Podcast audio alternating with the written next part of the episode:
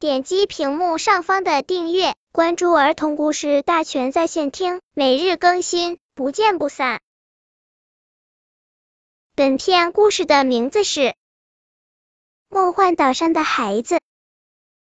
在遥远的天边，有一个叫梦幻岛的地方。梦幻岛上的孩子们生活舒服极了，他们连一丁点活都不用干。爸爸妈妈都说，你们只要好好学习就行。为了不耽误儿子看书，儿子的鞋带总是由爸爸来系。为了让女儿多练一会儿钢琴，妈妈拿着小勺亲自给女儿喂饭。梦幻岛上的孩子们真有出息，在这里，两岁的小孩会书法、会画画，三岁的小孩会唱歌、会跳舞，还会使用电脑，四岁的小孩能演奏九十九种乐器。地球上的小孩到六岁半才上学，可是，在梦幻岛上，六岁半的孩子都已经大学毕业了。这些大学生们学到了许多知识，可是偏偏没有学会干活。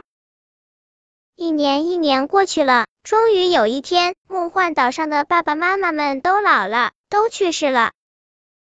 从此，这个岛上再也没人会系鞋带、会使小勺了。不会系鞋带怎么走路呀？不会使小勺怎么吃饭呀？没办法，国王只好派人去岛外请老师。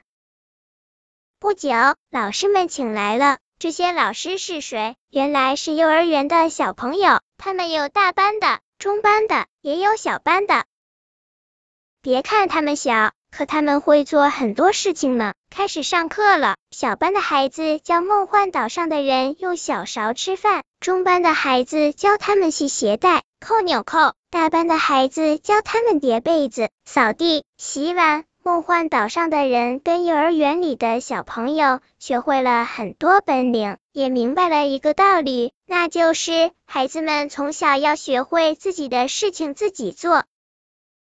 本篇故事就到这里，喜欢我的朋友可以点击屏幕上方的订阅，每日更新，不见不散。